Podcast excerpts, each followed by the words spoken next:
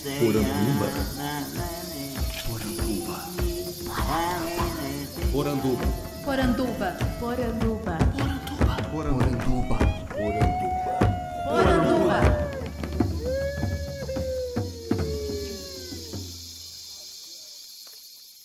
Bem-vindos à nossa Poranduba, o podcast sobre as histórias fantásticas do folclore brasileiro. Eu sou Andrioli Costa, o colecionador de sacis, e serei seu guia.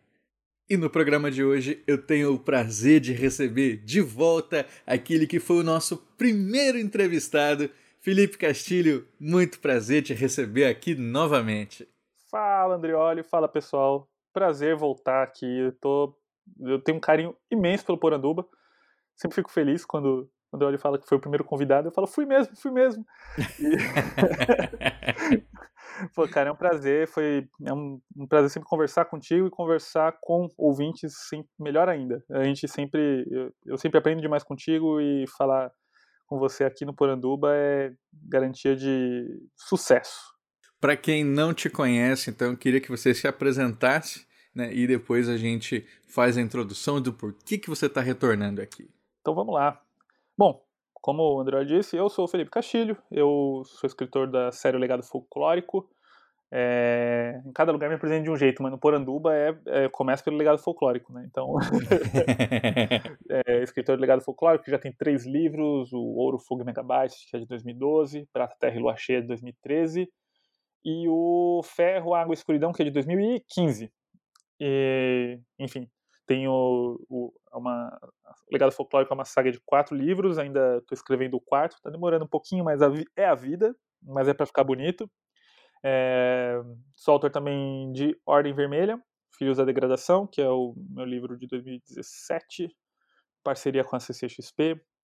Tenho os quadrinhos também, o Savana de Pedra, o Desafiadores do Destino, adaptação do Lovecraft, Horror de Dunwich. Bom, eu sou, trabalho com quadrinhos e prosa e escrevendo roteiro de games. E tem o meu livro também, que eu não sei, eu já, já fala agora, que eu escrevi um livro que chama Serpentário. Pode falar, pode falar. Serpentário, Serpentário. É um livro que eu, é o meu livro mais recente, é, lançado ano passado, em agosto, setembro do ano passado. É o meu livro mais recente, que, como o nome diz, Serpentário, ele fala de joaninhas. então, é isso. A gente vai falar sobre o Serpentário, André? Olha, é isso mesmo? Exatamente. Olha só, gente. Quem quiser saber mais sobre a série do legado folclórico, a gente tem né, o programa inteiro dedicado a isso, que foi o episódio 1 de Poranduba. Tá o link aqui embaixo. Dessa vez nós vamos nos concentrar em falar dessa nova obra, O Serpentário, e também né, fazer uma introdução antes sobre o folclore da serpente. Então, se você não quiser ouvir spoilers, que podem ter alguns spoilers aqui na nossa conversa, pode deixar que a gente avisa. Vamos começar agora falando um pouco sobre as cobras, sobre as serpentes na cultura popular. Beleza? Então, Felipe, é, lendo o seu livro, né, eu vi ali que tem uma, uma grande, um grande apanhado de referências culturais ligadas à serpente, né? Uhum. Então a gente encontra desde Ouroboros, a gente encontra é, até referências ali a cobra vai fumar, né, da, dos pracinhas brasileiros. Então, como, eu queria que você explicasse para a gente como é que foi essa sua pesquisa para encontrar esse material é, referente a serpentes e o que, que você selecionou para entrar no livro? Bom, normalmente escrevendo o legado já, quando eu estava lá, eu passei por. Inevitável você passar por lendas e, e, e casos que envolvem serpentes, desde boiuna, cobra grande, cobra norato. É, e nem tudo era material que eu acho que cabia para o legado. Tinha coisas que eu falava, que eu olhava e na hora de repensar algum algum mito, eu pensava em. Eu, eu imaginava algo muito mais pesado do que o que cabe dentro do legado folclórico. Tem uma outra linguagem, ele, ele conversa com o público juvenil, ele é mais juvenil, né? Então, tinha coisas que eu pensava assim, nossa, eu podia fazer isso. Tinha várias versões de, de muita coisa do folclore que eu falava, não, não posso colocar isso no legado que é muito pesado. E, então, eu fui meio que fazendo um arquivo mental de coisas que eu eu adoraria fazer com algum, algumas personalidades aí do nosso folclore, mas que não caberiam no legado. E aí foi quando surgiu a oportunidade de escrever o Serpentário.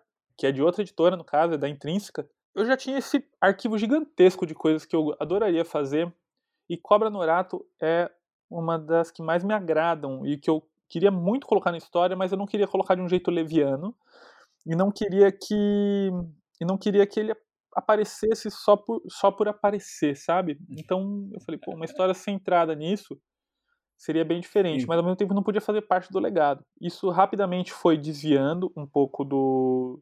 Eu percebi que a história que eu queria contar colocava Cobra Norato de um jeito diferente e não com protagonismo, mas como uma coisa mais etérea e que circulasse pela história inteira, serpenteasse pela história. Uma coisa que, enfim, é um fato é que a serpente em cada cultura, em cada região, ela vai ter um significado diferente, né? Ela pode significar desde é, traição, morte, é, cuidado, é, assim como pode significar saúde, prosperidade, longevidade. Então, ela tem renovação, renovação, renovação de ciclos, essa coisa da serpente mordendo a própria cauda. Enfim, é, são infinitos os significados, né?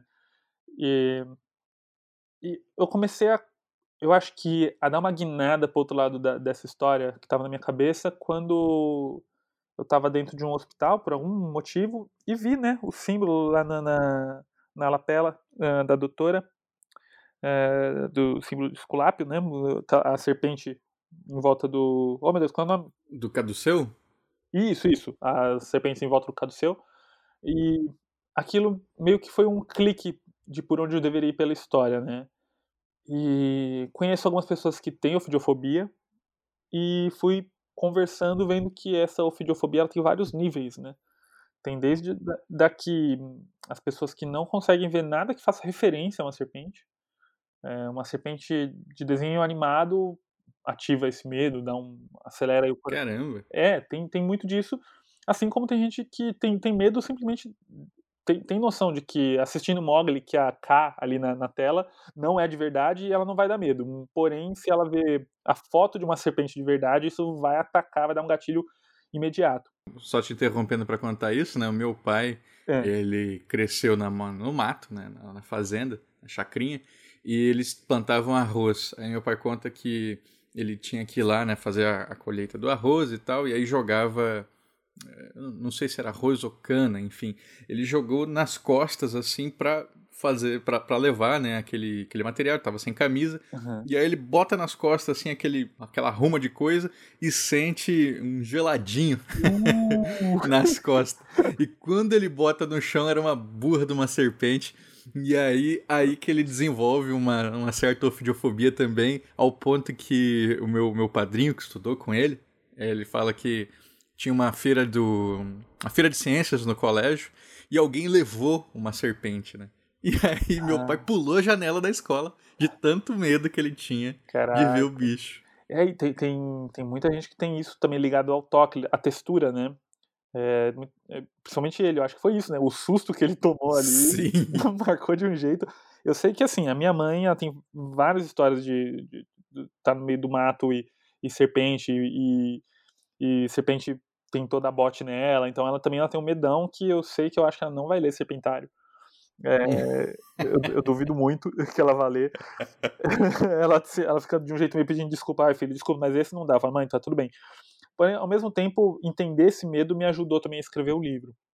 E, e eu, eu remetia muita coisa também na minha infância. Eu morava no interior, é, por um tempo, né? Morei no interior. E era São eu. São Paulo mesmo? Interior de São Paulo, isso. Valinhos, ali na. Era uma região de Valinhos que hoje deve ser bem habitada, mas antes era tipo, algumas casas e chácaras, assim, né? E eu morava numa casa que era nas costas de uma chácara. Já ouvi muita coisa ali estranha. Tem muita coisa que eu não sei explicar até hoje e que me ajudou muito também, eu acho que para pegar esse sentimento interiorano que em algumas partes do legado, que apesar de ser uma coisa bem mais urbana, é, para mim é necessário para contar a história. E eu lembro muito que assim, a gente bicho de cidade grande indo morar no interior, meu irmão nasceu no interior, né? Então, eu fui, eu acho que com uns quatro aninhos para lá. Então, a, a cobra é uma coisa muito perigosa, é o seu nêmesis no mato, né? Tipo, cuidado com cobra, né? cuidado com. Uhum. Usa, usa bota, é, cuidado com mato alto. Então, assim, para criança que que vai fazer o que você pede, que é tenha medo de cobra, ela vai ter um medo muito grande de cobra, eu achava que era um, era um bicho que não tem como você fugir. Se eu ver uma cobra a 100 metros, não adianta eu correr, porque ela vai me alcançar, que ela vai... eu tinha esse medo totalmente irracional e, e é, que não, não é explicado, né? E, e eu tinha um quintal que, pelo fato de eu ser pequeno, ele parecia um mundo para mim, mas eu acho que hoje ele seria um jardinzinho. É, tinha um quintal na frente dessa casa, que foi a casa, a, a, segunda casa no interior que a gente morou. A gente, eu já mudei demais na vida, né? Eu tô na minha vigésima, acho então, que agora. Né? Então, eu não... aquela foi a segunda casa em Valinhos que a gente morou. Tinha que carpir o quintal, que tava com mato muito alto, ele tava maior, tá, em algumas partes ele tava mais alto do que eu, com meus 4, 5 anos ali.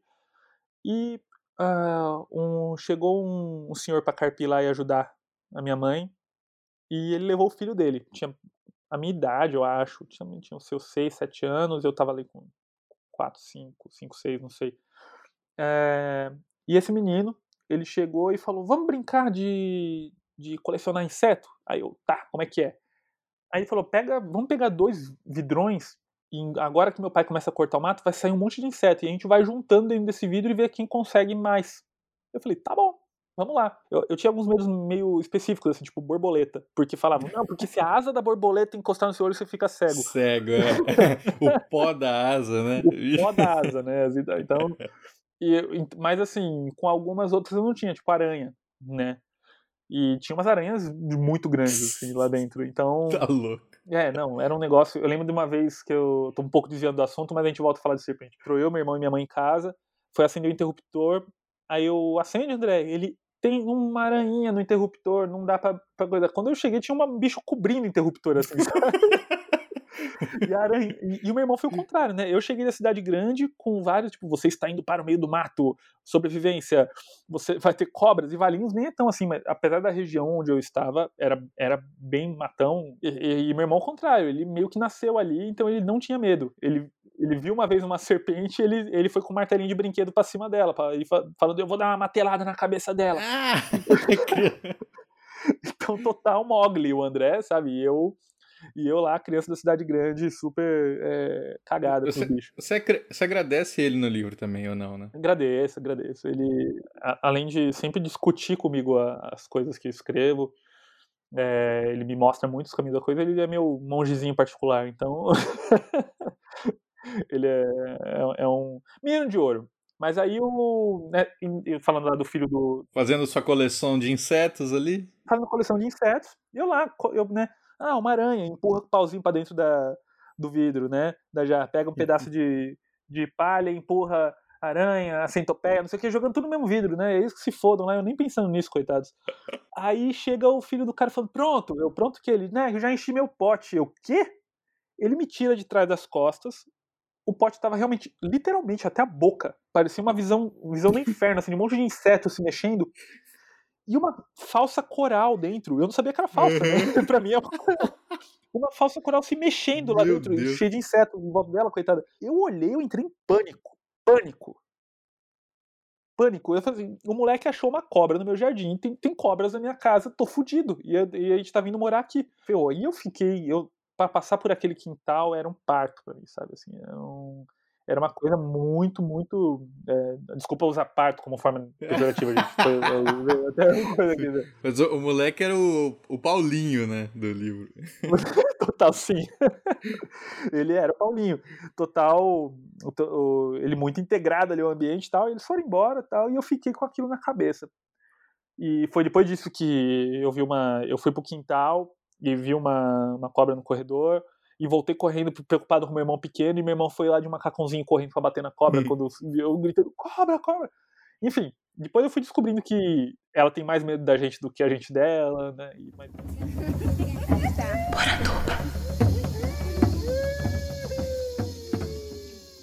Isso que você falou assim da família botar esse medo de, de cobra na gente, né?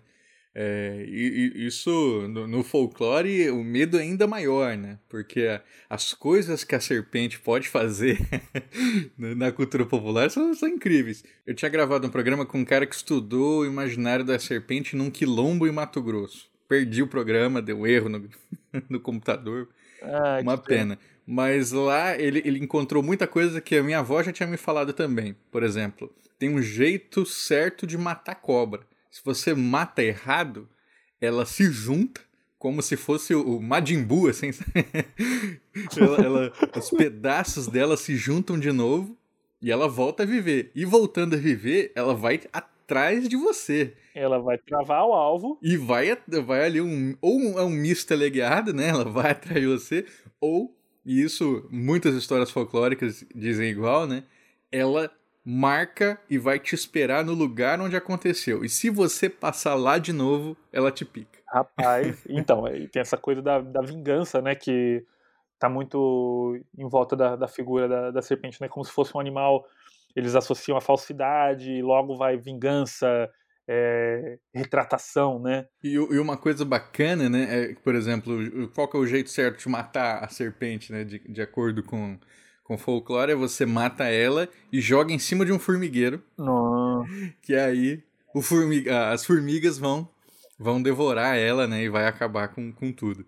E uma coisa que, que tinha me falado que é interessante também é que o esqueleto da cobra é mais venenoso que a cobra. Olha, então, se, se, você se você pisa no, no osso dela, né? Aí o veneno é pior ainda. Cara. Olha, essa... Então tem várias dessas, né? Não é à toa que a gente tem medo do bicho. Caramba, não, é verdade. Isso vai tudo sendo incutido na nossa mente. E, e engraçado isso que você falou de jogar no formigueiro, né? Praticamente você jogar o, o T800 na lava, né? O T1000 na lava. o bicho se reconstrói, metal líquido, você tem que jogar num negócio que, que transforma em partículas. Vai estar tá sempre ali. O formigueiro tem essa coisa também, né? Da purificação, do, do, do zerar, né? Até tem negrinho de pastoreio com o lance do, uhum. do formigueiro, meio que é uma nova. É, zera tudo, né? Assim, é um negócio ruim, porém é meio aflitivo também. É, uma vez também, eu acho que eu tava com meu pai, a gente, do nada, assim, no escuro, a luz do, do, do farol do, do, carro iluminou uma, uma, uma, serpente bem verde e em posição de bote no meio da estrada. E a gente viu em cima demais, aí fez um barulho, tipo, puta, atropelamos. E meu pai fez a coisa de filme de terror que foi descer do carro para ver, tipo, pra ver se tinha atropelado o bicho, porque ele ficou com dó. E só que uhum. aí você abre a porta e não encontra a cobra lá fora, você acha que ela tá onde, né? então, são todas essas pequenas experiências de medo na própria pele me ajudaram a, a levar o medo para os personagens. E cada personagem serpentário tem um medo específico, até pela coisa do, dos os tipos de, de fobia que eu conversei com as pessoas, meio que me ajudaram a delinear medos diferentes, né? Pelo menos quatro medos diferentes que existem. Cada, cada pessoa tem aí a, su, a hum. sua história com isso, o seu trauma. É, e eu não queria fazer um livro que fosse é, tripudiando em cima do trauma de ninguém, né? Então, ao mesmo tempo, eu queria que fosse um livro. Eu, eu, eu fiz como, como se diz, uma espécie de leitura sensível com relação a isso, para entender, para não fazer algo só, tipo, deixa eu usar uhum. o teu medo aqui que você acabou de me contar para fazer um filme de terror. Não é isso. Eu, eu queria que fosse mais sobre a experiência, é, jornada interna de cada personagem e que a serpente sim, fosse realmente um símbolo e que isso se alternasse, né, é, na história. Então, como você tem um ponto de vista que é majoritário ali, que é o da Carol, né? E, enfim, o, você tem um que tem um medo físico de, de serpentes, um Sim. outro que tem um medo espiritual, outro que tem um medo psicológico e um outro que não tem medo. então, antes da gente entrar ali direto nos personagens, que aí vai vai a nossa pequena zona de spoilers. acho que a própria Ilha das Cobras, ela é meio fabulária, né? Esse a gente escuta esse nome assim e fica pensando nossa né que, que inferno na terra. É uma que é, o nome Ilha das Cobras você vai encontrar pelo Brasil inteiro né? Então tem desde ilhas no meio de rio que tem o nome de Ilha das Cobras é, até até de fato a que o pessoal mais chama de Ilha das Cobras é a Ilha da Queimada Grande né? Que é essa daí que são a, do, a, a que você hum. falou o Inferno na Terra que realmente você fala que tem seis cobras por metro quadrado é, e uma serpente que evoluiu diferente das serpentes do, do, do continente, continente, porque né, isso é, é realmente é Jurassic Park, né, cara? Você tem uma ilha onde elas não têm um predador natural, logo elas foram mutando, os ovos eclodem, os ovos ainda não, elas não botam os ovos, eclodem dentro delas, ah, os, as presas delas ficaram curvas para poderem pegar aves, porque é a única forma que chega até lá, os olhos são avermelhados, a pele delas é amarelada. então, você fala, dantesco, né? E, mas é, essa ilha, enfim, ela tem um controle que é da, da do próprio exército, da, da a marinha e o Instituto Butantan que, que vai lá quinzenalmente, né? Então, uhum. é um santuário, na verdade, é uma espécie única que tem que ser preservada. Mas tem histórias aí também de vários barcos que naufragaram por ali. Teve no ano, enquanto eu estava escrevendo o Serpentário, um barco naufragou. Caramba. Que foi aquele que sumiu uma, um monte de gente e a galera ficou na beiradinha da ilha, nas pedras, porque sabia que nas pedras elas não iam muito, comendo banana. Um, cada um, um por vez ia lá se arriscar e pegar banana para voltar, porque era ficaram acho que mais de uma semana. Tem várias histórias, teve uma que aconteceu durante, eu fiz referência até no livro assim. Porque enquanto eu escrevia o, livro, muita coisa foi acontecendo uhum. que foi alimentando o imaginário, né? Então, e essa e aí tem outras coisas, né? Uh, na, lá, ali no meio do, do rio é o do Rio Paraná que tá bem ali na Então, é você isso é até uma dúvida. Você coloca a ilha se movendo, né? Meio que existindo em vários lugares. Uhum. É, eu até pensei assim, o Felipe adora essas ilhas que se movem. Anistia, né? Por causa do legado, né? E, Sim. Então você, é, o, o, que você faz é, cada lugar que recebe o nome de Ilha das Cobras, você faz uma referência no livro, foi isso? Isso também, mas é, eu sempre vi muita desinformação acerca da, das Ilhas das Cobras, né? Uma delas foi uma pessoal que é que tá logo no começo do livro, que é eles olhando para uma ilha que chama Ilha das Couves e falando: "Ah, essa me contaram que é a Ilha das Cobras". E isso rolou comigo. Eu perguntando uhum. pro cara, qual é o nome dessa ilha aí? Ilha das Cobras. Eu falei, não é possível. é, e, eu, e eu, é a Ilha da Queimada Grande? O cara, é. Eu falei, não, não pode ser. Essa ilha tá lá pra perto de Itanhaém e tal. E, enfim, é aquela coisa que as pessoas escutam. E era um cara da região. Não sei se tá querendo mais me assustar ou, ou se realmente é, a informação vai se perdendo simplesmente pela é, multiplicação de boatos, assim, mas, mas tem isso, e eu queria que fosse assim, é, como a serpente tem vários significados e existem várias ilhas das cobras, e se nenhuma delas fosse mentira, na verdade? O fato da, da, da nossa é, atenção, da nossa crença tá tão em cima delas, é, e esse nosso medo é, meio que validando a, a, existência dessas ilhas e se todas elas fossem real e meio que todas elas pudessem ser um portal para uma mesma ilha etérea, né? Então é meio que como se todas elas, uhum. na verdade, tivessem algo em comum. O fato delas serem batizadas ilha das como Ilha das Cobras mostra a força, a força da, do, do, do símbolo da serpente na mente de todo mundo, né? Como se você pudesse entrar nessa ilha onde tem o homem de branco em qual, por qualquer um desses lados. Então, logo no começo tem ali é, onde no futuro vai ser a, a ponte da amizade entre Brasil e Paraguai, tem uma ilha que também o pessoal chama de Ilha das Cobras, uhum. e que falam que é uma grande serpente enrolada, né? Então, é, e que os indígenas, da, o povo nativo da, da região tinham medo. Tem um, algumas pessoas ainda não olham muito para a ilha quando atravessam a ponte, porque guardam histórias da, da família e, e histórias e da tradição de que aquela ilha é um lugar meio profano e que então é melhor não olhar muito, sabe? E isso também, enquanto eu estava antes de escrever o livro, passei por lá pela Ponte da Amizade, fiquei olhando e fiquei e perguntei para pessoas, até do, tanto do lado de, do, do, lado do Paraguai quanto do lado do Brasil, se alguém já tinha escutado sobre isso e muita gente sabia é, que é. Então eu falei, tá, não é à toa que eu estou escutando essa história, então, né? Então eu também trouxe para lá de certa forma, né, no meio dessa narrativa embolada. E enfim, eu acho que essa quantidade de infinita, e infinito também é serpente, né? é, essa quantidade infinita de, de, significados, todas elas me ajudaram a, a enxergar que o livro não poderia ter uma narrativa linear. Ela tinha que serpentear e ela tinha que se fechar nela mesma também, de certa forma. Né?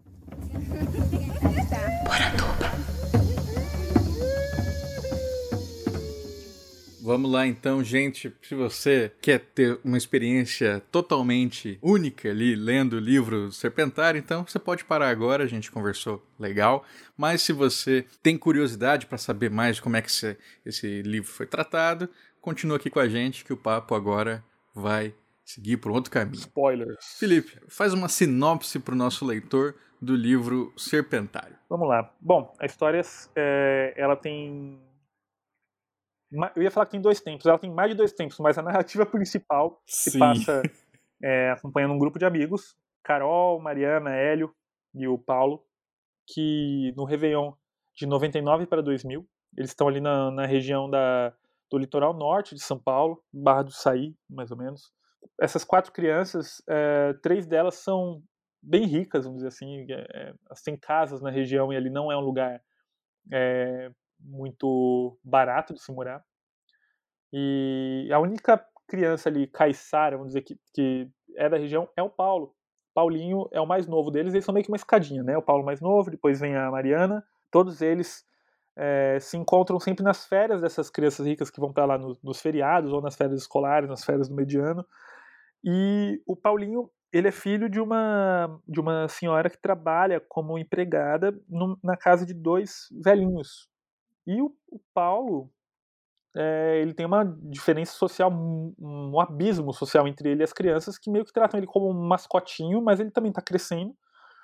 É, então, ele não tem as mesmas referências musicais é, de, do que é diversão dessas crianças em 99 ali, assim, que, que cada uma delas tem um jeito. A, a Mariana é é a, do rock, ali, assim, né, de, quando a que escuta rádio rock, quando aquela coisa do rock como uma coisa muito amorfa, não tem é, é, a, é a, a, menina roqueira que só usa preto de 99.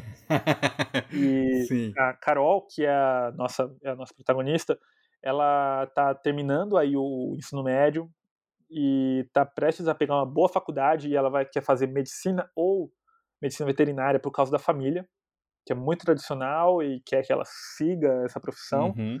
Uh, o Hélio, que é um. O, ele tá ali no segundo ano, terceiro ano, que é um, um atleta. Playboy jujuteiro. Playboy, play, muito playboy, é, com os pais muito interessados naquela onda New Age. E, e no meio disso tudo, o Paulo tá ali, que ele é filho. Né, da, da, a mãe dele é empregada, eles não conseguem sair meio da região, a vida deles é aquilo. E ele é muito deslumbrado com os amigos, ele gosta muito deles e ele é o mais novinho de todos, né?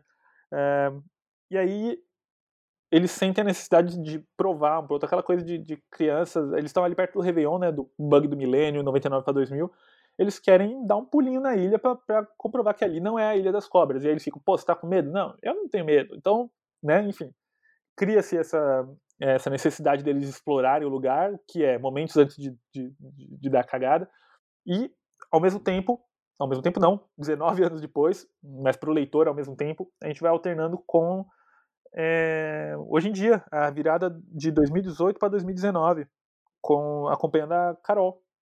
19 anos depois, ela não está na, na, na, na profissão promissora dela, não tem contato com a família, ela está trabalhando numa livraria que está prestes a fechar, é, que não está pagando os fornecedores, não está pagando as editoras, outra coisa que eu conheço muito bem, e, e ela não tem contato nenhum com esses amigos que eram tão próximos dela. E você fica, mas o que caralho aconteceu? E, e a gente vai vendo que algo muito ruim aconteceu naquela virada de ano e que ela ficou traumatizada e que ela tá voltando para Barra do Saí é, para encontrar respostas para isso, sendo que, ao que parece, um, uma dessas crianças morreu na, na ocasião em que eles visitaram a ilha. E que, e que a gente logo de cara vê que ela tem um trauma com serpentes, né? Que ela abre um livro que tem uma, uma serpente na capa Isso. e a serpente voa na cara dela. É, ela tem. Bom, a gente já tá na sessão de spoiler, verdade. Eu posso até falar sobre. É, ela quando ela tá trabalhando na livraria, é, pedem um livro lá de coaching para ela, assim, né? um método Viper, ataque seus oponentes sem misericórdia.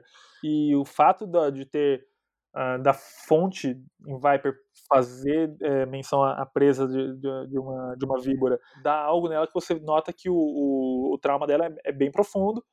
E quando ela vai olhar a, a foto, né, tá um pouco misturada ali com o sonho e com a e com a lembrança dela, ela realmente ela vê a serpente atacando ela, né? Então, o medo dela tem um, raízes bem profundas no psicológico e, enfim, ela tá bem balançada por esse trauma. E é isso, o fato dela buscar esse livro desse autor que também chama Paulo, com um sobrenome diferente, porém faz ela lembrar do, do Paulo da infância dela e, enfim, estamos aqui na sessão, o Paulo é o que é a, a criança que morre nessa ilha e é, por algum motivo existe um pacto de silêncio entre ela e os outros dois sobreviventes para não falar sobre isso.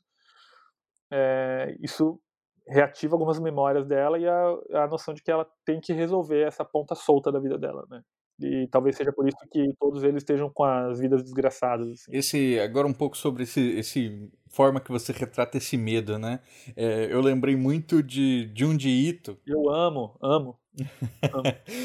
que tem a, aquela cena terrível, né? Que ela tá com uma, uma, faca na mão e aí o, o Hélio fala alguma coisa sobre é, o, o, intestino embolado e ela começa a visualizar uma serpente no intestino dela. Ela né, fica aquela tensão, será que ela vai realmente meter a faca na barriga? Sim, é o... Isso é muito de um dito no Uzumaki, Uzumaki, né? né? O das espirais lá, né? Tal, é... Sim, que, é, que aí falam pra mulher, que, né, no, no mangá, né? Falam que é, dentro do nosso ouvido tem uma espiral e como ela tá surtada com espiral, ela arranca o negócio do próprio ouvido.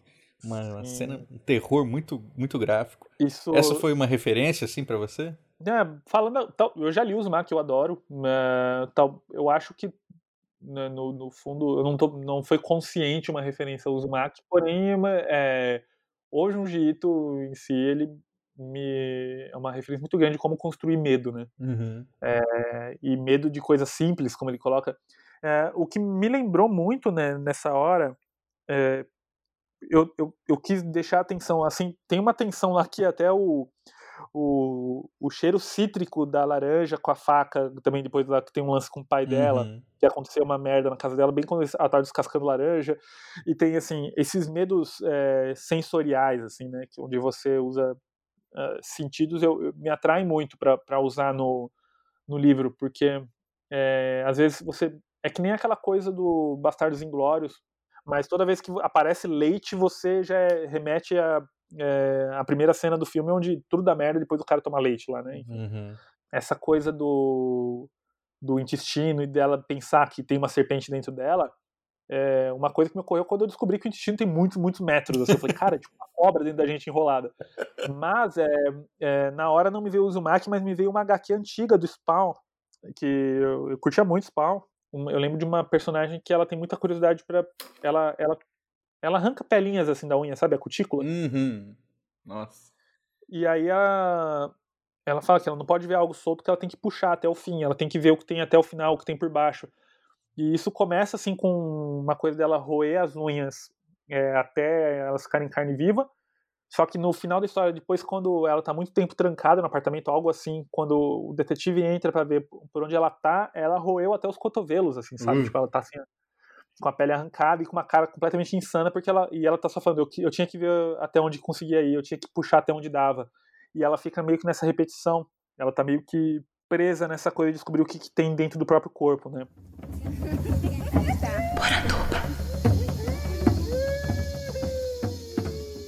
Como é que foi para você que tinha trabalhado com. É, eu sei que você tem outras obras, claro, né? Mas ali no legado você trabalha com essa questão mítica, folclórica, é, com uma pegada infanto-juvenil e agora tem que trabalhar com esses personagens, né? Com personagens que têm ali um, um mesmo fundo mítico, só que de uma maneira agora é, que, que causem essa agonia, que causem essa esse desconforto no leitor? É, o legado, eu acho que é, quando a gente escreve para criança e para o jovem, falando, falando que nem para escrever para o jovem, mas é, você tem, eu acho muito mais difícil do que escrever um livro que é, é, é que nem o Serpentário, porque você tem que ter um cuidado com a linguagem e do que. Quando você escreve, dependendo da idade, quanto mais no, novo, quanto mais jovem o público, é mais difícil de escrever. Então, escrever livros infantis com pouco texto eu acho muito mais difícil do que escrever um livro onde você pode é, soltar tudo que você tem ali para o seu público. Então, assim, o Serpentário, eu até escrevi rápido, perto do, do, dos meus outros livros, porque eu meio que não tinha filtro. É, e não é questão de se censurar para escrever para jovem, mas eu acho que é o cuidado Uhum. com a linguagem e das figuras que você evoca. Eu, você não precisa privar, por exemplo, a narrativa do legado da violência, você não precisa privar do medo, mas eu acho que você mostra através de outras portas. Você não precisa abrir todas as janelas e escancarar o medo. Assim como no Serpentário também não. Você tem que escolher por onde você vai abordar o que você quer mostrar. No legado, o medo tá de um jeito é, que a criança ela se identifica mas ao mesmo tempo eu não quero traumatizar a criança. Eu não quero traumatizar ninguém, na verdade, né? Mas assim, é, é, tenho, você tem que tomar muito cuidado, porque se você colocar uma cena, algumas cenas que são uma violência muito gráfica de, de Serpentário dentro de, de, de, uma série que nem o Legado, é, você vai, você pode acabar com a experiência de leitura da criança, né? Então, por exemplo, o segundo livro do Legado tem violência, sabe? É, ele mostra.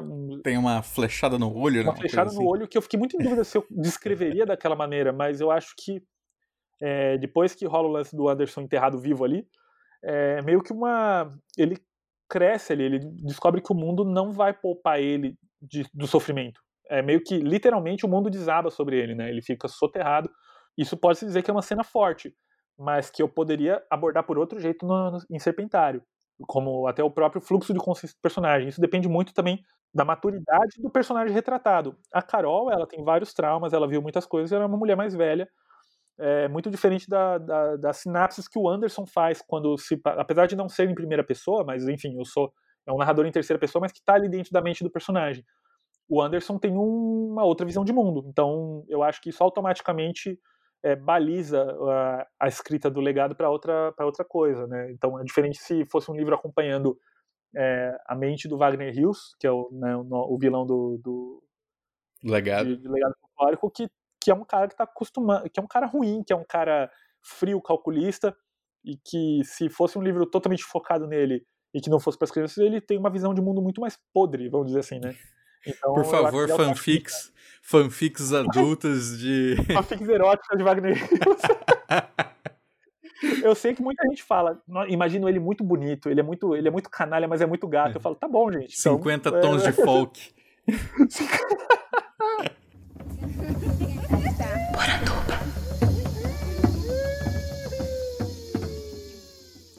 você vendeu essa ideia para uma editora? Porque assim, eu li algumas resenhas de pessoas sobre Serpentário, depois eu vou falar né, que, que eu achei. Uhum. E assim, tem muita gente que fala assim: adorei, mas não entendi.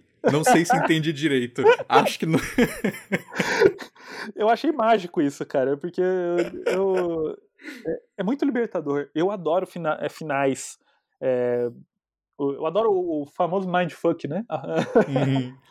eu, eu gosto muito disso, mas eu nunca tinha escrito nada assim, né? Eu pude me divertir nesse processo, deixando lacunas imensas e aí às vezes é, deixar a experiência do leitor e o medo dele completar a história. Eu gosto muito de, de livros que não me entregam tudo de bandeja e eu escrevi um livro que eu gostaria de ler, mas quando eu, eu ofereci para Intrínseca o livro, na verdade eles não tinham, é, eles queriam uma história em que eles é, foi, foi encomendado para mim uma história, então, mas que tivesse certas abordagens, que fosse um livro único, que fosse facilmente adaptável para outras mídias. Olha, interessante. Isso já foi pedido logo de, de cara, é, que pudesse ser adaptado. Uhum. E se você for ver, Serpentário tem pouquíssimos cenários, né? Coisas muito urbanas ali nas, na, quando a gente retoma Carol, mas depois é, é a, aquele território ali da, da ilha, né? Que se pensando em termos de produção pode ser um lugar só, né? Gravar tudo num lugar só, uhum. que não precisa ser exata, você pode ir pro litoral e gravar várias coisas e muita muita cena interna, né? Também na, nos flashbacks. Então, assim, é diferente de filmar legado folclórico, onde você tem que filmar, que você tem que ir para o Rio São Francisco, você tem que é, ir em monumentos uh, do, locais turísticos que exigem uma, uma, uma produção bem complicada. Enfim, eu fiz pensando nisso, em um livro facilmente adaptável eu não fiz nada facilmente adaptável. Ordem Vermelha é uma coisa que seria, eu acho que Ordem Vermelha é, é bizarramente é, difícil de, de, olhar um live action assim ali é, com uma qualidade satisfatória. E o Serpentário foi encomendado com essa condição. Quer dizer, não foi encomendado do Serpentário, mas uma história desse tipo. E aí eu cheguei lá com três histórias. Quando sentei com as editoras, Thalita e Renata, a gente foi num café lá no Rio, e elas pediram para eu contar. Eu já tinha mandado uma sinopse. Mas elas falaram, não, você pessoalmente contando é sempre muito mais legal. Eu falei, então tá, então vamos lá. Eu contei uma história, elas, ah, bacana, legal. Contei a segunda história, que eu queria escrever. As duas primeiras eu deixei na frente, as que eu mais gostaria de escrever. Uma que chamava Homens de Pergaminho, acho que era uma, né, a que eu mais queria escrever na época. Mostrei para elas, eu todo empolgado contando, e elas falaram, cara, ah, bacana. Contei a segunda história, elas, ah, bacana. Aí eu cheguei na terceira, ah, você tem mais alguma? Eu falei, você falou que tinha três, né? Eu, ah, tenho. E Serpentário, na minha cabeça, não estava bem resolvido ainda. Já tinha esse título? Não, era Ilha das Cobras só. Uhum. era só Ilha das Cobras. Foi, virou Serpentário durante a escrita. Eu percebi que não podia ser Ilha das Cobras. Era muito mais sobre. Serpentário uhum. tem uma carga muito mais pesada, e como tem uma referência ao horror cósmico, e Serpentário também é um horóscopo renegado ali, assim, vamos dizer, eu achei que ele tinha fazer uma conexão com estrelas no, no, no mesmo instante. Para você ver, é, a primeira referência que eu tenho de Serpentário foi justamente o horóscopo. Sim. e aí, eu, eu, depois que eu joguei no, no Google ali para encontrar a capa do seu livro e tal, que eu vi pessoas assim, tipo, ah, fotos de serpentários, que é um uhum. lugar onde uhum. você deixa as cobras. Né? Aí eu, ah, tá, tem esse jogo também, eu não tinha. Pois é, e eu achei que. E, e, muita gente usa serpentário como assim, também como na gíria de amigos juntos, são amigos que estão ali juntos para falar mal dos outros, nós somos o serpentário. Sério? É, assim, tem Caraca. Coisa, uh, tem, tem infinitos significados, mas assim, o serpentário, onde você cria serpentes, e o serpentário horóscopo, já são dois significados opostos da mesma palavra que eu falei se o título tiver vários significados, já é melhor que Ilha das Cobras, que tem uma interpretação única. Uhum. Né? Então, durante o livro, eu falei, não, é Serpentário. Tanto que quando eu assinei o contrato era Ilha das Cobras. E aí, agora, quando vem acerto de direitos autorais para mim, vem Serpentário, entre parênteses, Ilha das Cobras. Porque o título de trabalho foi Ilha das Cobras. Né? Legal. E quando eu apresentei para elas, eu comecei a contar, contar daquele jeito meio que tateando para ver se a atenção delas. E elas ficaram fascinadas pela história. Uau, mas e aí?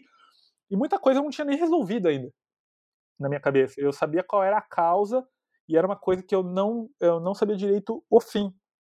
E foi muito gostoso começar um livro que eu não sabia o fim. Eu nunca tinha feito isso. Eu sempre fui muito ah, certeiro nisso, de começar um livro sabendo para onde eu estou indo. E o Serpentário, eu comecei perdido que nem a Caroline, no meio do caminho eu entendi o que eu queria, eu voltei, reescrevi hum. e, e fui nessa direção é, de uma maneira mais sinuosa, né? Então, quando eu contei para elas, eu vi que elas animaram tanto que elas, elas animaram tanto que eu empolguei, eu não consegui tirar a história da cabeça.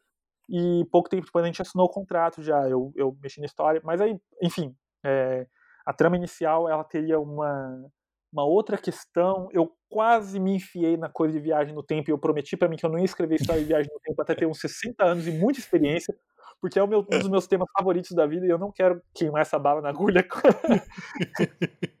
E aí, as outras histórias que eu tava tão empolgado, eu, eu elas estão aqui para uma hora escrever. Eu tenho que acabar outras séries antes disso, mas Serpentário, aí eu, eu, fui, eu fui meio que arrebatado pela ideia de, de, de continuar por esse caminho. E voltei. Aí, cara, cheguei em São Paulo, já fui pro Instituto Butantan para me inspirar. fui lá fazer carinho em serpente. É, eu acho que eu entrei meio que na, na vibe do livro muito rápido.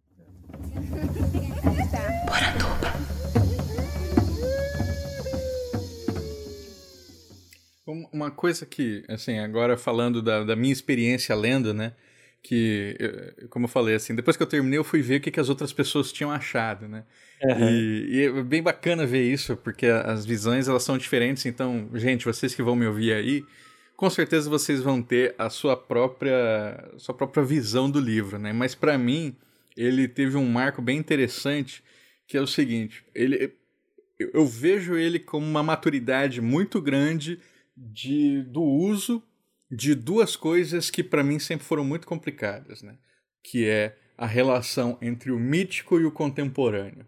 No sentido de que eu já vi outras obras, até tinha comentado contigo, por exemplo, do Braulio Tavares ali, os sete, sete monstros brasileiros. brasileiros. E ele coloca lá é, na, num conto do corpo seco, o personagem está dirigindo e, os, e o céu parece uma paisagem de Windows XP. Falo, puta, que merda. não gosto, não gosto de nada disso.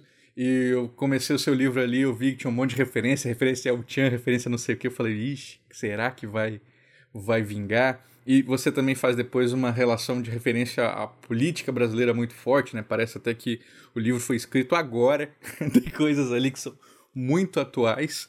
Mas o que, que eu achei fantástico foi que, pelo caráter da serpente, né? Dessa serpente mítica, folclórica, que percorre vários tempos, é, essas coisas elas se costuraram de repente.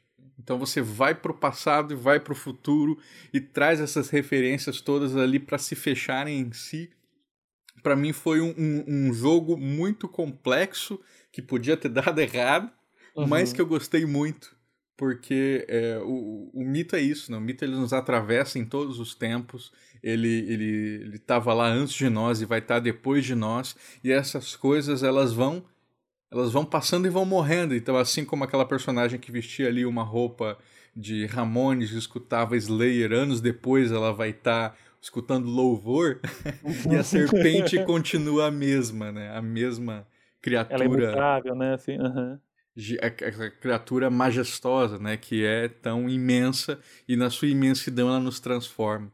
Então, assim, essa é uma avaliação mítica de uma é. obra extremamente mítica. Eu agradeço, cara. Fico, fico muito contente aí pelo feedback. É, Bom, já considero demais tua, tua opinião e tua análise aí, como sempre, desde quando você, é, a gente conversou sobre o, o primeiro legado. Lembro que, pô, a gente, é, a gente se conheceu com você falando sobre o que você não gostou do primeiro livro do legado folclórico, inclusive. Então, eu, eu escrevo com, e lanço com bastante frequência, então a gente aprende a, a entender o que é crítica, o que é hate e o que é simplesmente coisas jogadas em cima da gente que a gente tem que falar, cara, tá bom, ok eu, uma coisa que é bem interessante, assim, para mim, né, conversando contigo ali no começo, fica claro, né, que é Cobra Norato, é e não é, né? É Cobra Norato, é, é mais do que Cobra Norato, mas eu, eu, vejo o tempo inteiro como sendo, né? Ah, é. Quem tem mais essa. Eu, eu amigos que são de lá do, do norte é, já foram preparados para isso. Tipo, é um livro sobre cobra dourada. Se você vai com isso desde o início, você vai enxergar muito. E tem várias referências. Por exemplo, o psicólogo que fala Sim. com a Carol, ele, ele, ele é doutor honorato, né? Uhum. É, então você tem várias, é, vários acenos. Tem uma outra pessoa que ela vai falar que é form... tem, tem pequenas as coisas da a pele da a pele da cobra. Do leite, né? De pingar, pingar alguma coisa na cabeça, Isso, assim, da né? cutelada na cabeça da, da, uhum. da serpente. A, a a pele da cobra deixada na margem do rio, na, uhum. onde que depois ela vai ser novamente vestida, do, a cobra vira homem e a, o homem vi, torna a ser serpente. É, todas essas figuras estão lá, mas eu não preciso verbalizar, ó, oh, eu sou cobra Norato e vim aqui fazer um pacto com você. Eu acho que a gente está num outro. É, vamos usar a experiência do leitor a favor, né? Então, o que, que, é isso? Se o, o leitor que vem pensa assim, cara, esse cara é o demônio, eu tenho certeza, é o diabo. Vai ser o diabo é Lúcifer, então tá bom, ele fala o tempo todo sobre queda, ele fala sobre, é, ter, sobre ter sido deixado para trás e, e tem uma coisa com o céu, ele olha de um jeito.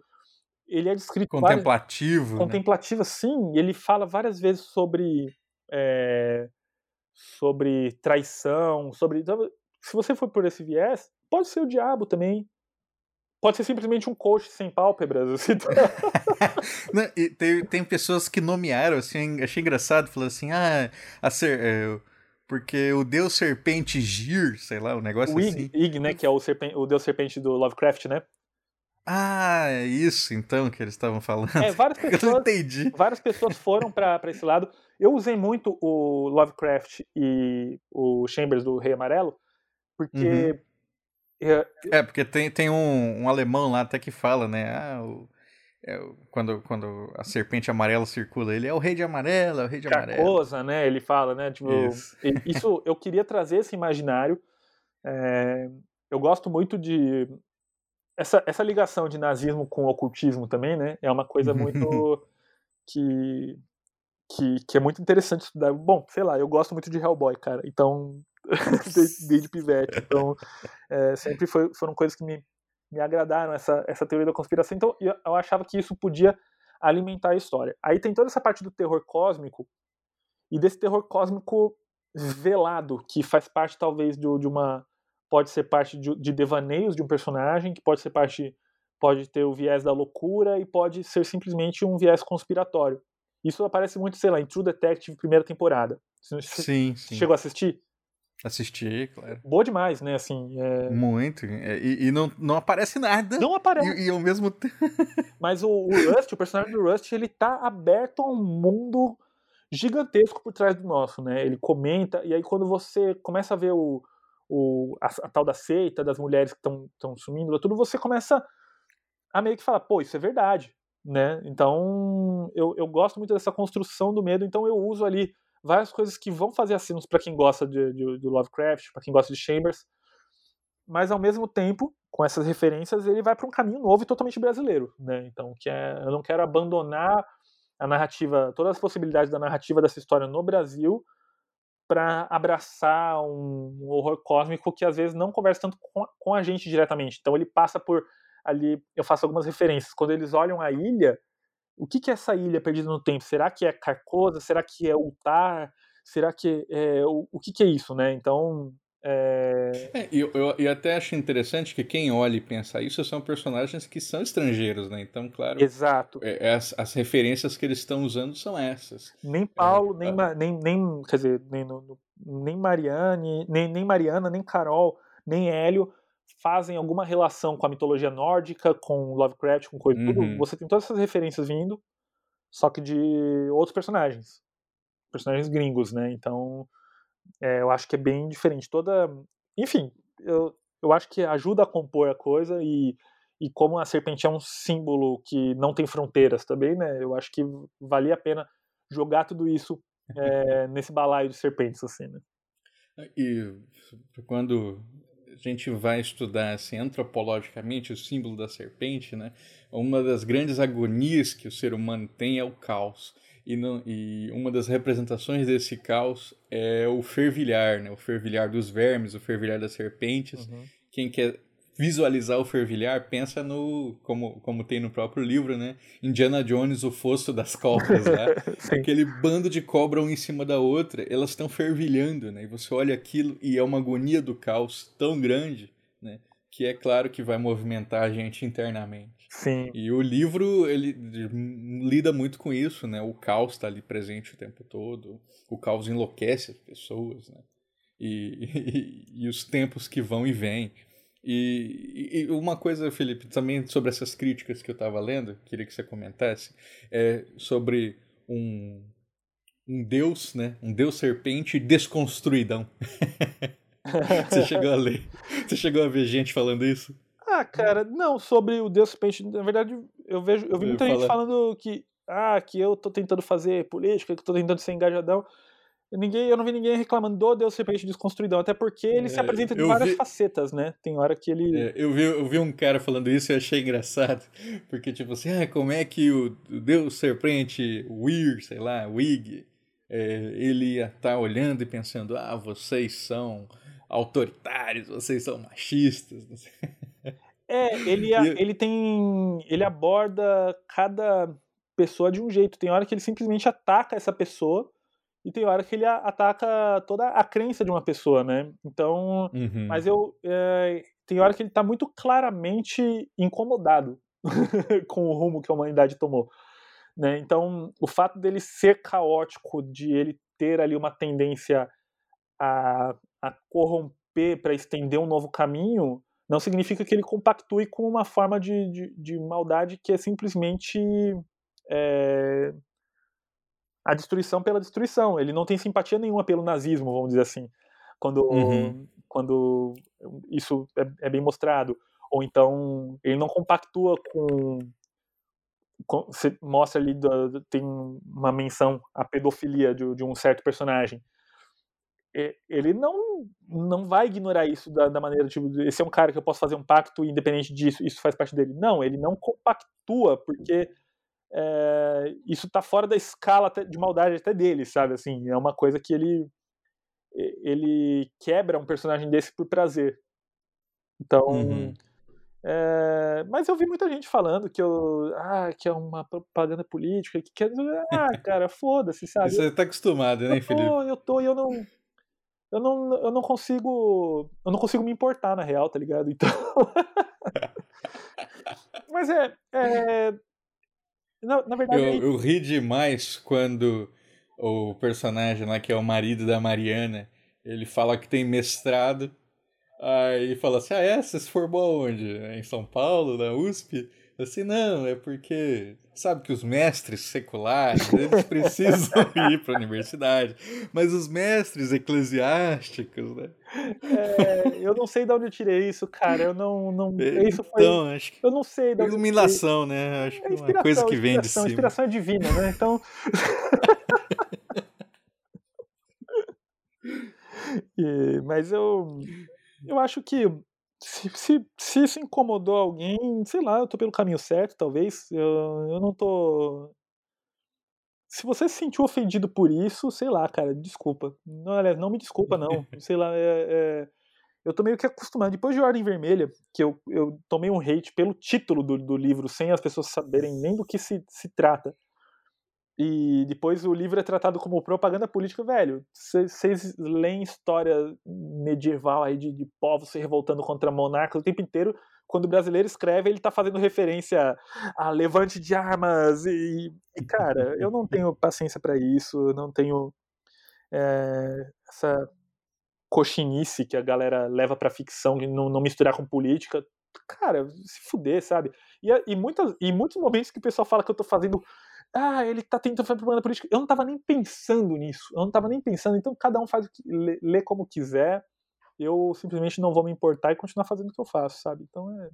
As pessoas estão acostumadas a, a, a ter o, o ego e a expectativa acariciada. Quando qualquer coisa faz, sai fora disso, quando você um desenho animado que você gostava é anunciado com traço diferente, parece que você está manchando a memória da pessoa e que você vai alterar o tecido da realidade.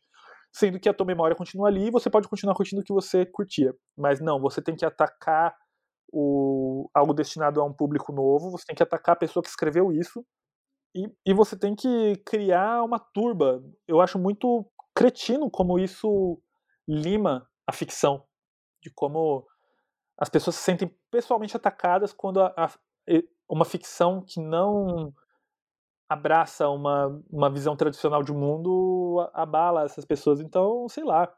Toda essa questão de, de, de, de você ter o Brasil agora caminhando para uma cultura pujante nacionalista. heróica. Ela heróica. é, é, pobre, né? É, é, é pobre, é o real, real sentido de pobreza, não a, é algo completamente limitado e que parece que deixa a gente muito pronto para ser controlado.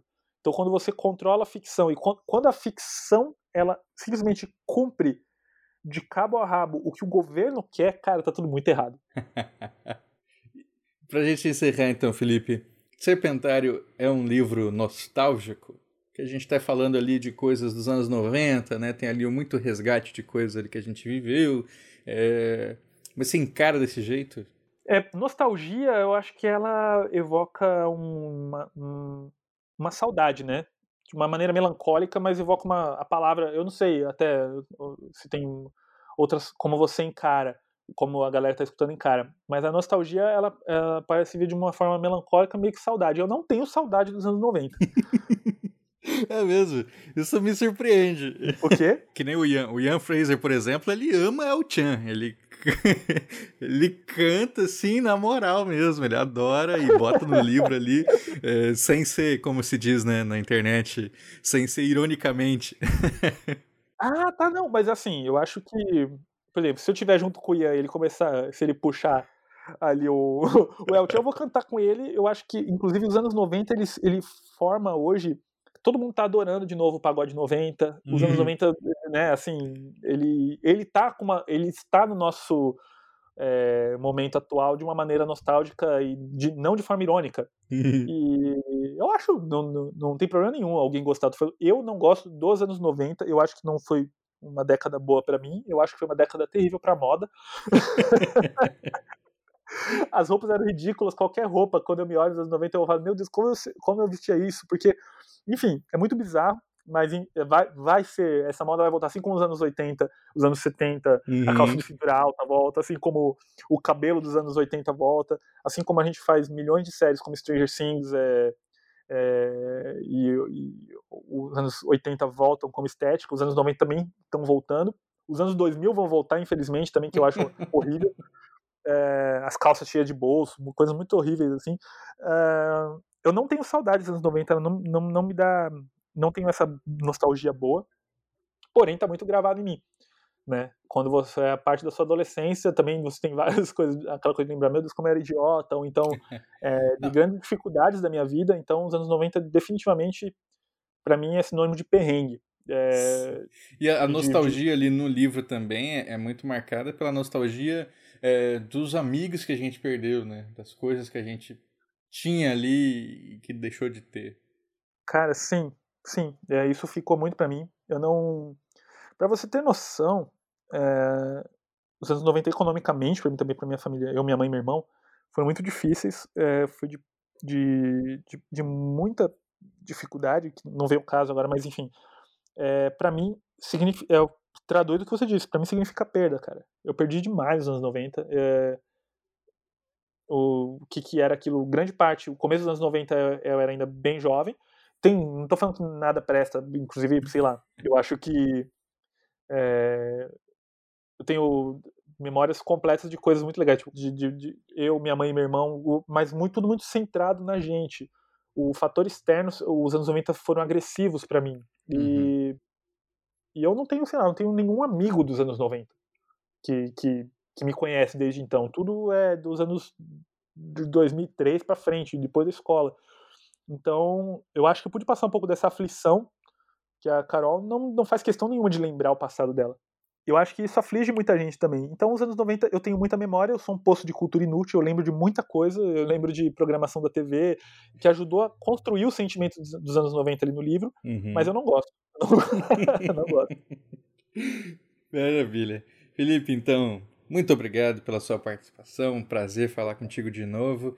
Manda o seu recado final aí para os nossos ouvintes. Você pode convidar eles para ler o seu, seu livro, pode chamar eles também para o seu financiamento coletivo recorrente ali do Guarás. Fica à vontade. É, bom, primeiro de tudo, Andrioli, obrigado, velho. Você, você faz um dos trampos mais coesos em volta da- do, do, do nosso folclore, de desmistificar o que é cultura. Tem gente que quer muito balizar que cultura é só o que eles gostam e você mostra bem o que é. É, enfim, sou fã e obrigado aí pelo convite de novo. Muito feliz de estar aqui no Poranduba novamente. Convidar a galera para ler Serpentário. Se você já leu o Legado Folclórico, podem ir pro Serpentário agora. Vocês já estão crescidinhos para ler Serpentário. Brincadeira, não tem uma ordem para ler, não, tem, não é relacionado com, com legado, mas é, tá aí o livro, tá, se encontrei pelas lojas, ele foi bem distribuído pela Intrínseca, tá vendendo muito bem, obrigado. Cara, o esforço de viver de literatura no Brasil é grande e eu fico feliz de poder colocar uma obra que fale tanto sobre a gente e sobre a minha visão do Brasil também. E tem o meu, o meu financiamento coletivo recorrente no Catarse, coloca lá, né, catarse.me barra Felipe Castilho, você vai ver que eu tenho um apoio que você pode pagar mensalmente e você vai ter acesso a muito conteúdo. Eu posto todo mês uma história em quadrinhos que tem um tema da temporada. O tema da temporada atual chama Magia ao Povo Pertence, ou seja, eu vou conversar com trabalhadores de várias áreas e transformar algum relato deles numa narrativa com fantasia, com ficção científica, mas que seja construída em volta desse relato. Então, na primeira história, eu estou falando sobre. Eu conversei com a Daniela Range, que é uma veterinária que trabalha, já trabalhou na região do, do Cerrado e ela já resgatou. Ela, ela tem história muito interessante com lobos guarás. E eu trouxe essa história eh, ilustrada pelo Roy, ilustrador incrível, arroba Monaramize no, no Instagram. Que, de certa forma, a história ela faz parte do legado folclórico. Para quem gosta do Cris, inclusive, vai, vai ver várias referências. Eu já começo falando de Jurupari Tupã. Eu meio que mostro o mundo do legado através dos olhos do- de, de uma família de, de Guarás. Então, essa é a primeira história. Tá, na, ela tá sendo contada em quatro meses. A cada mês eu estou mandando cerca de 8, 10 páginas. É, ela já está aí com 19 páginas postadas. E está no segundo mês só do financiamento coletivo. A gente já chegou, passou de 2 mil reais de, de apoios. É, e está sendo bacana, cara. É praticamente uma uma forma que eu arranjei de, de contar histórias de maneira seriada. Eu, eu gostava muito da. Uma coisa dos anos 90 que eu tenho uma boa nostalgia era receber gibi em casa quando eu assinei. Ah, Eu nossa, sim. Cara, você assinou, chegou a assinar Mônica, Marvel, DC, alguma coisa assim? Assinei, assinei, chegava em casa ali aquele pacotão de Marvel, uns quadrinhos assim, três bom, quatro ruim. totalmente isso. Eu lembro de parar de assinar na época da saga do clone do Homem-Aranha. Nossa. Eu- e aquele pacotinho que vinha fechado, a expectativa de receber algo, era maravilhoso, cara. Isso era uma coisa que eu posso falar então, não, nem tudo foi podre dos anos 90. Eu, eu queria fazer isso, criando, claro, de uma maneira digital aqui, é, de mostrar para as pessoas, de trazer algum conteúdo para elas aguardarem pelo próximo mês e onde, numa era onde tudo é streaming, tudo você consome dessa maneira do, do, De uma vez, uma né? vez, é, eu queria fazer algo que a espera faça parte da narrativa. Lost foi muito incrível por causa disso.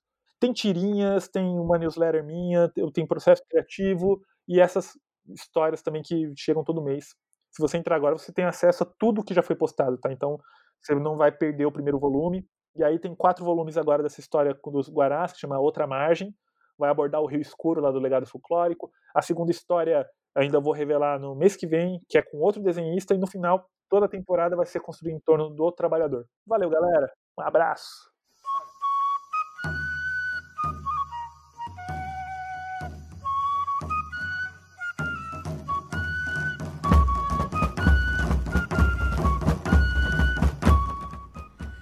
Gostou do programa? Eu espero que sim. Se gostou mesmo, faça como os nossos queridos apoiadores que assinam mensalmente os planos do colecionador de sacis no padrim.com.br barra saci e no picpay.me barra colecionador de sacis. É graças a eles que nós nos mantemos aqui toda semana sempre falando de folclore. A partir de 7 reais você tem seu nome dito aqui nos agradecimentos, mas a partir de um real você já pode fazer parte do nosso grupo no WhatsApp, onde a gente está sempre discutindo folclore, passando referência, super legal. E no caso deste programa, a editora Intrínseca nos mandou um exemplar de Serpentário para enviar para vocês. Então vocês vão ter o seguinte: quem apoiar a partir de 7 reais até o mês de março vai concorrer a esse livro juntamente com os demais apoiadores que também já apoiam com 7 reais. Então, essa é a quantia mínima para você estar tá concorrendo. Você pode apoiar com 15, pode apoiar com muito mais, fica a seu critério. Quer ter a oportunidade de ganhar o livro do Felipe Castilho? Apoia o Poranduba nos nossos sistemas. Então, eu quero mandar aqui o meu grande abraço para os nossos queridos apoiadores Agatha Urzedo, Alex Mir, Ana Lúcia Mereger, Bruno Janowski, César Silva, Daiane Angolini, Daniel Burli, Daniel Medina, Damian Valendorf, Douglas Rainho, Euclides Vega, Eric Silva, Felipe Rafael, Fernando Sussman, Geossi, Geossi Silva, Guilherme Kruger, Gustavo Wendorf, Ian Fraser, Lentes Cor-de-Rosa, Luiz Teles, Maico Wolfert, Maiara Lista, Maurício Xavier, Matheus Abreu, Maicon Torres, Nilda Alcarinque, Pedro Scheffer, Ricardo Santos, Rodrigo Cunha, Thomas Misfeld, Thiago Chiavegatti, Victor Nogueira, Vitória Silveira e Valdeir Brito. Muito obrigado, pessoal. Vocês ajudam a tirar o folclore da garrafa. Esse podcast foi produzido e editado por mim, Andrioli Costa, colecionador de sacis. Acesse colecionadordesacis.com.br. Um abraço e até a próxima.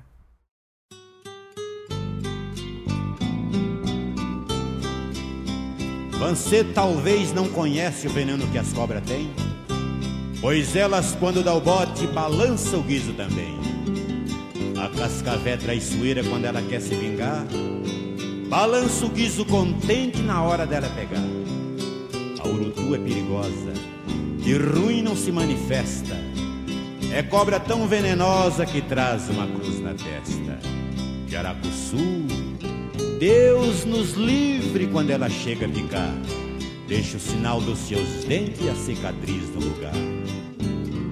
Mas eu lhe digo a verdade: por cobra eu já fui picado, por cascavé e caninana e urutu este malvado. E toda já me livrei desse veneno amargura. Existe um contraveneno, por isso tudo se cura. Mas tem uma cobra no mato cabocla lá do sertão, que traz veneno nos olhos e ataca no coração. Desta uma vez fui picado, um dia só por maldade, que ainda trago veneno na cicatriz da saudade.